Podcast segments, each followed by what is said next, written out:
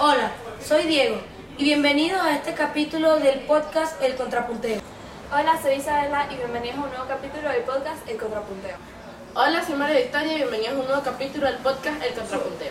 Hola, soy Leopoldo Cabrera y este es un nuevo capítulo del podcast El Contrapunteo, el cual lleva por nombre algo así como Florentino y el Diablo. En este escenario, Venezuela formaba parte de las colonias españolas, es decir, donde manda capitán no manda marinero.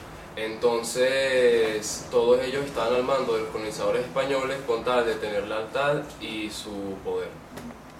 Los realistas resistieron los, los primeros movimientos por parte de los realistas, pero como el que busca encuentra, el 19 de abril de 1810, el capitán general Juan Vicente Emparan, de la máxima autoridad de la corona española en Venezuela, es depuesto de su cargo en el ayuntamiento a causa de la falta de apoyo popular provocado por el padre Madariaga. Como estos no sabían que los españoles habían sido expulsados del país y ya no tenían el poder, una cosa dice el burro y otra que la rega, por lo que el cabildo decide crear la Junta Defensora de los Derechos de Fernando VII.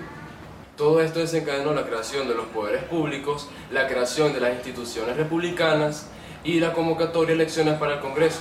Todo esto así para la posterior creación de la Primera República el 5 de julio de 1811 con la declaración de la independencia de Venezuela.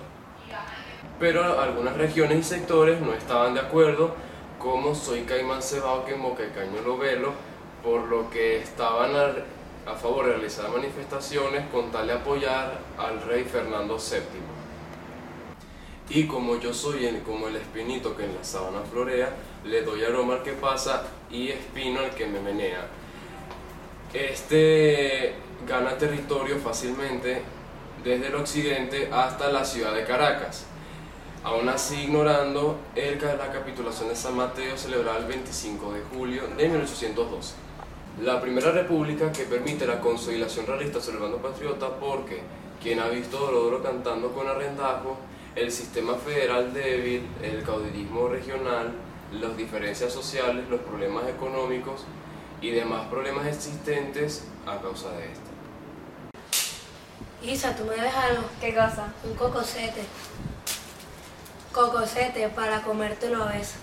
Ahora bien, la historia de Venezuela desde tiempos remotos es un fiel reflejo de los ideales y de las posiciones antagónicas de libertad y de dominio así como las estrategias de solución de conflictos en ese momento, precedido de victorias y derrotas por dos bandos, eh, el ganador era el más hábil y más persistente en la batalla. Este se asemeja a Florentino y el Diablo, ya que el Diablo reta a Florentino por su alma a un contrapunteo que es una fiesta llanera. Este es una guerra sobre el bien y el mal. Esta leyenda, en la que se basa el poema, ha permitido que este relato tradicional, con elementos reales y fantásticos, enmarcado en un contexto geográfico y temporal, se transmita de forma oral o escrita entre generaciones. Como parte de la cultura popular y creencias del pueblo, se reflejan las costumbres folclóricas nacionales. Nuestro podcast está relacionado con Florentino y el Diablo, que trata sobre el bien y el mal. Nuestro ejemplo en la actualidad lo podemos relacionar con el grupo Hamas. El grupo Hamas es un movimiento de resistencia islámico-palestino, el cual se desarrolla en la zona de Gaza. Tiene ideas radicales islámicas, las cuales tienen como funcionalidad liberar territorios islámicos. Este grupo ha hecho que muchas personas hayan sido tratadas con violencia y hayan sido secuestradas. Además, también ha influido en la situación política, económica y social del país. Gracias por su atención. Este ha sido nuestro capítulo número uno.